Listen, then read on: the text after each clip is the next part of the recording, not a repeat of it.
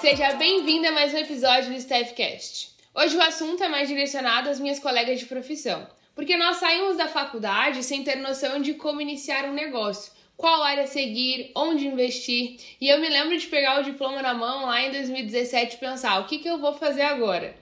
Aqui no Staffcast, eu já contei no episódio 18 porque eu escolhi psicologia e no episódio 34 a minha jornada empreendedora. Se você não ouviu, corre lá para conferir quando acabar esse episódio. E hoje, para falar a respeito de finanças, que é um assunto muito importante, eu trouxe como convidada a minha contadora Camila Silveira. Seja bem-vinda!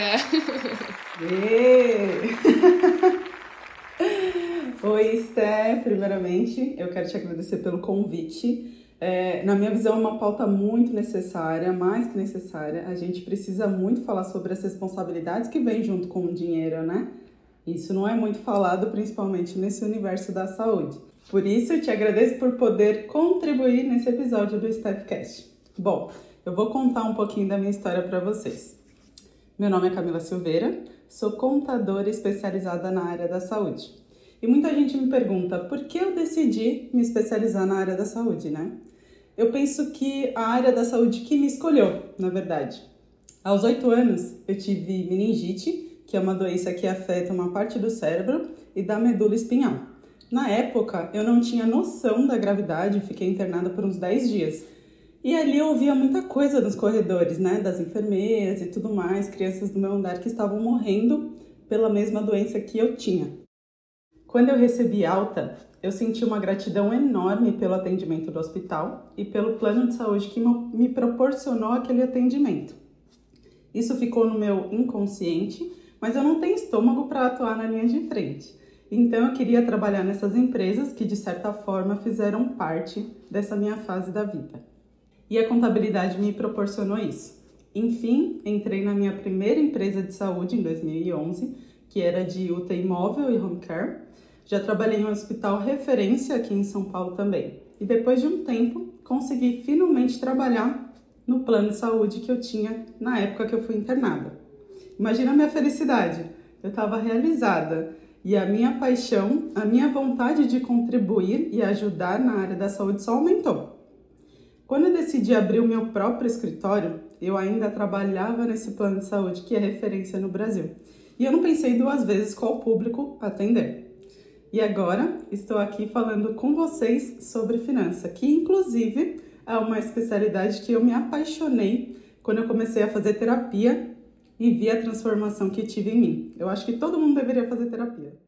ah, eu uso isso bastante das minhas pacientes também, mas que história bonita é, é a sua e de você compartilhar isso com a gente, porque eu também já tive meningite, então eu, eu compartilho aí desse, desse sentimento. Precisei muito uh, de vários profissionais de saúde ali na minha infância, na minha adolescência, então é bem legal saber que a saúde está presente de uma maneira muito boa na sua vida, né?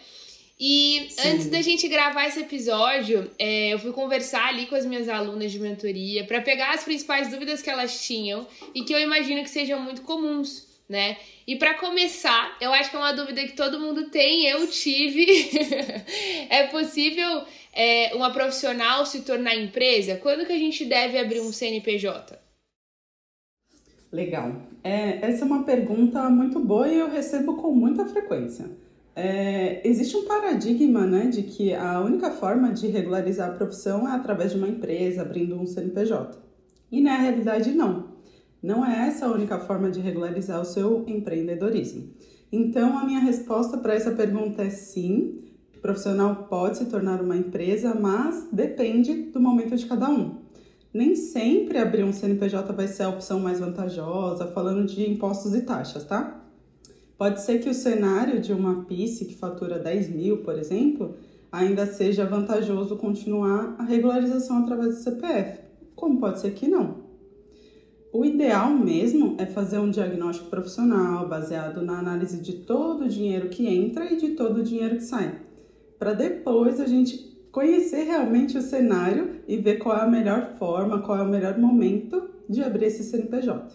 Legal, então a gente tem que fazer um diagnóstico com, com você numa conversa? Como que funciona esse diagnóstico? Sim, sim. Esse diagnóstico é como se fosse um diagnóstico médico mesmo. A gente vai fazer uma bateria de exames aí na sua vida financeira e aí, com base nessas informações, nesses dados, eu vou avaliar qual é o melhor cenário para você, profissional da área da saúde, psicólogo, enfim, se é melhor continuar atendendo através do CPF ou se você já pode abrir um CNPJ. Qual é o melhor cenário falando na menor carga tributária, no, melhor, no menor pagamento de imposto. Eu sempre viso na, na economia, porque ninguém gosta de pagar imposto, né? Essa é a verdade. Realmente, Deus me livre. Mas a gente tem que pagar, a gente tem que estar tá em dia aí com o governo também. Uh, faz de conta que eu me formei agora, né? Eu tô com meu CRP aqui em mãos, é, tô pronta para atender, montei, sei lá, meu consultório online. Qual que é o próximo passo que eu tenho que ter? Tá, falando de atendimento online, então, né? É, independente, pode ser. Tem diferença do atendimento online pro, pro atendimento presencial? Como que funciona? Na verdade, não. O que eu ia começar falando é justamente isso, para a pessoa já mapear qual é a forma de atendimento que ela vai fazer, né? De repente ela pega o CRP e já vai trabalhar dentro de uma clínica, porque quer ganhar essa experiência. Depois ela começa a empreender no consultório próprio, depois vê uma oportunidade no online. Tudo varia, mas na real, o que vai interferir nisso é a quantidade de pacientes que são atendidos com a quantidade de gastos. É aquele diagnóstico que eu falei anteriormente. Então, atendendo de forma online ou atendendo em um consultório físico, não existe uma resposta certa para esse cenário, se você já vai regularizar através do CPF ou do CNPJ. Mas você pegou lá o seu CRP. Você começa recebendo pouco, né? Não tem tantos pacientes, é super normal. O início de todo empreendedorismo é assim, né? Exatamente. Então, o ideal é regularizar sua profissão através do CPF mesmo. Já começa tudo regular, tudo bonitinho. Tirou o seu CRP, já tá certinho lá com o seu conselho. Aí começa a verificar como é que funciona na sua prefeitura. Precisa fazer algum tipo de cadastro? E o INSS, qual a melhor forma para você começar a pagar? E tem a questão do carnê-leão também, que é uma declaração mensal obrigatória para quem atende através do seu CPF e recebe dinheiro de uma outra pessoa física, ou seja, do seu paciente mesmo. Ah, legal. E já pegando esse gancho, é obrigatório ali a entrega de, de nota fiscal, recibo do nosso serviço para todos os pacientes? Essa é uma dúvida assim que eu acho que todo mundo tem, porque é a que mais chegou para mim quando eu fui conversar com as minhas alunas. é, eu ouço muito essa pergunta dos meus clientes e dos clientes que eu faço diagnóstico, a consultoria, enfim, eu vejo demais, é muito frequente. E a minha resposta é sim, tem que emitir nota fiscal e recibo de tudo, de todos os pacientes, de todos os atendimentos. Por quê? Olhando pelo viés do governo, a responsabilidade de emitir a nota ou o recibo é sempre de quem recebeu o dinheiro, porque é onde que ele vai pegar lá e vai querer cobrar alguma partezinha. Então, se você que atendeu o paciente não emitiu o recibo, você está omitindo para a Receita Federal uma informação de que aquele dinheiro teve uma origem. Qual seria a origem? O atendimento da Camila, da Stephanie, enfim. Então, sim, tem a obrigatoriedade de emitir nota fiscal ou recibo de todos os atendimentos, independente do paciente pedir ou não. Até porque nem todo paciente sabe que é, ele precisa daquele recibo ou que ele pode até mesmo se aproveitar daquele recibo lá na declaração do imposto de renda dele. Então, além de você fazer tudo certinho, emitir tudo certinho, você não se prejudica e ainda ajuda o seu paciente com esse diferencial. Já avisa ele, ó, oh, paciente, você sabia que com o meu recibo você também pode se aproveitar lá na sua declaração, abater o imposto de renda, enfim. É um diferencial que nem todo mundo sabe, nem todo mundo tem esse conhecimento e você já demonstra esse benefício para o seu paciente também. Eu acho isso maravilhoso. É muito bom. É, a gente pode pegar recibo de dentista, de outros profissionais de saúde também e abater no nosso imposto, né? Muito... Vai no dentista a gente deixa Sim. ali o nosso rim. então é muito bom. É, bem isso. muito bom. Eu acho que a gente já começou a perceber a real importância de um contador, né? E eu acho legal enfatizar que o contador ele participa dos trabalhos desde a fase da criação ali do plano de negócios, contribuindo para o amadurecimento. Ele vai indicar as atividades uh, ideais para incluir, sei lá, no seu NPJ e principalmente elaborar um planejamento tributário que seja mais econômico, igual você falou aqui, tudo dentro da lei. E falando nisso, quais são os impostos que nós que atendemos online precisamos pagar? Legal.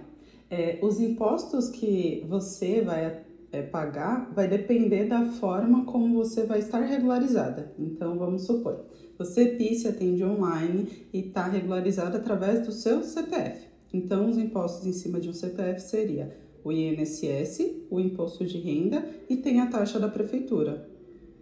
E aí, no caso da PIS que já tem o CNPJ, já tem uma estrutura maior e tudo mais, está faturando lá seu milhão. Amém. Recebo, Senhor. Amém. Recebo.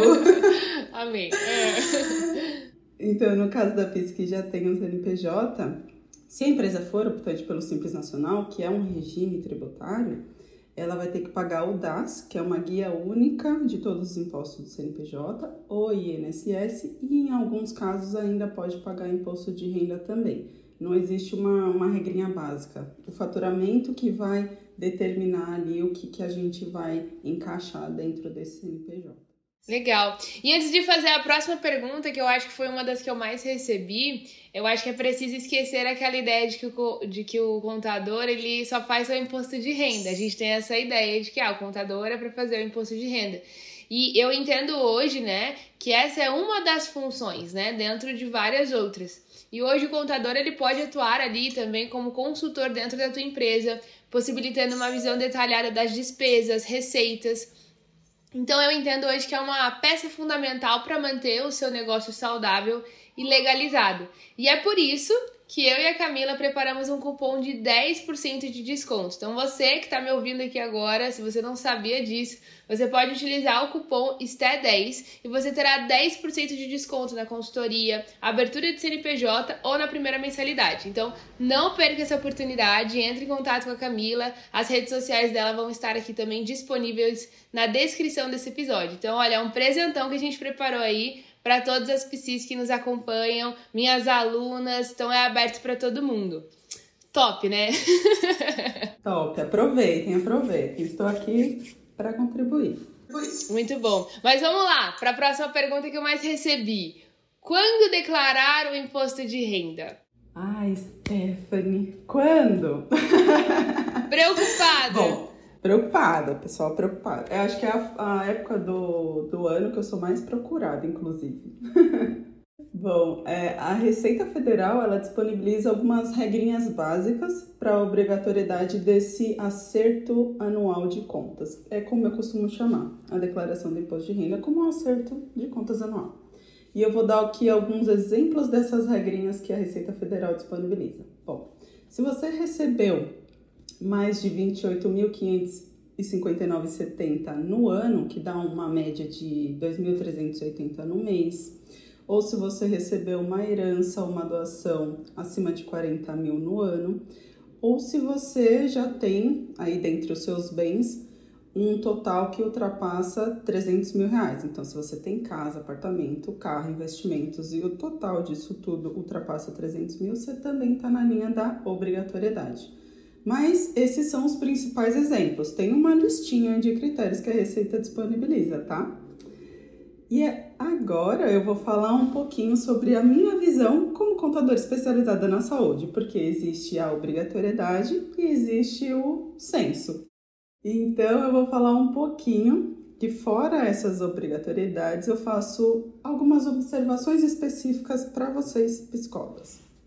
Para quem ainda não sabe, as despesas médicas, incluindo despesas com psicólogos e dentistas, são as únicas que a Receita Federal permite a utilização de 100% do valor pago.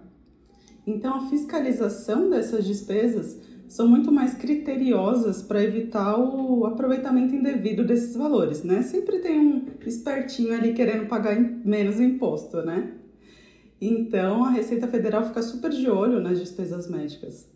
E aí você imagina, seu paciente usa o seu recibo lá para pagar menos imposto, ou seja, ele mexe um pouquinho ali no bolso do governo e o governo não recebeu a informação da sua parte dizendo que você atendeu aquele paciente. É um dos casos mais famosos assim de malha fina, quando as duas partes não falam a mesma língua. Seu paciente entregou, mas você não informou a sua parte. Então corre o risco sim de seu paciente cair na malha fina, ele ser questionado pela Receita Federal e a Receita Federal até ir atrás de você. Então, é exatamente isso que eu queria chegar. Para evitar esse tipo de constrangimento, mesmo que você não esteja obrigada, eu, Camila, sugiro que faça a declaração do imposto de renda. Porque no fim, você não vai prejudicar o seu paciente, você vai ter uma, uma declaração lá que vai ter um, um documento oficial comprovando a sua renda para os bancos, no caso de um financiamento, por exemplo, e até mesmo quando você quiser tirar o seu visto americano, às vezes eles pedem uma declaração do imposto de renda que você tem dinheiro para sustentar aquela viagem se der algum problema, vamos dizer assim. Eu nunca é, é, imaginei, pensei por esse lado. Quando eu comecei a, a, a, ver mais sobre esse assunto, eu vi muito o termo malha fina. E aí eu fui pesquisar. E eu vi realmente que teve gente que já caiu na malha fina, que eu conheço, inclusive, e acabou perdendo paciente, perde a credibilidade, prejudica a sua imagem, enfim. É realmente. É bom a gente estar em ordem, galera. A gente entendeu aqui que o objetivo é estar em ordem dentro da lei, tudo certinho. E eu amei, assim, o bate-papo de hoje. Eu acho que você tem muita leveza para falar sobre algo que, pra gente, pra maioria de nós, eu diria que é muito cansativo. E eu espero muito que esse episódio tenha ajudado você que nos ouve, tenha despertado o interesse, a curiosidade e a importância de um especialista ali do seu negócio. E eu agradeço demais essa participação, Camila. Muito obrigada por ter aceitado o meu convite. E eu queria saber, né? Você quer deixar aqui um recado para as nossas psis? Olha, eu tenho muito que agradecer essa oportunidade porque desde que eu decidi empreender, eu sinto uma certa resistência, principalmente dos profissionais liberais, a falarem sobre esse assunto. Então, o Staffcast é um caminho para a gente propagar cada vez mais essa mensagem de uma forma leve, que é como eu realmente quero trazer. Deixa a parte da contabilidade chata para mim mesmo. então, mesmo que você não tenha ainda a segurança de procurar um profissional, que pelo menos tenha consciência de que o que você está fazendo tem uma consequência. E a consequência é totalmente sua, é uma responsabilidade sua. Ainda que você tenha um, um contador te auxiliando, te assessorando, toda a responsabilidade vai recorrer sobre o seu CPF ou sobre o seu CNPJ. Então, a minha sugestão é Trate de regularizar para evitar surpresas, para não ter problemas ou de repente receber aí um, um, uma cartinha chatinha da Receita Federal cobrando alguma coisa ou perder um paciente, que é super constrangedor. E ainda mais falando de uma, de uma profissão que é muito íntima, né? A pessoa abre a vida dela para ela conseguir ter essa segurança de falar todos os problemas, as dores e tudo mais. É difícil, eu falo por experiência própria, é difícil você encontrar um outro profissional que você já consiga de fato já começar chorando, abrindo toda a sua vida. Então, quando a gente tem um profissional que a gente confia, é, é melhor ter essa, essa segurança dos dois lados, né? Tanto o paciente com você, você com o paciente também. Maravilha! Muito obrigada, Camila, mais uma vez. E você que nos ouve, não deixe de compartilhar esse podcast com o maior número de pessoas. Na descrição desse episódio tem as nossas redes sociais para você ficar por dentro de tudo que acontece no nosso dia a dia e ter acesso a mais conteúdos. Tanto as minhas redes sociais quanto as redes sociais da Camila também vão estar aqui na descrição desse episódio, então você pode me acompanhar lá, é, saber ali um pouco mais do meu dia a dia e do dia a dia da Camila também, tá bom? Um super beijo, nos vemos em breve e até o próximo episódio. Tchau!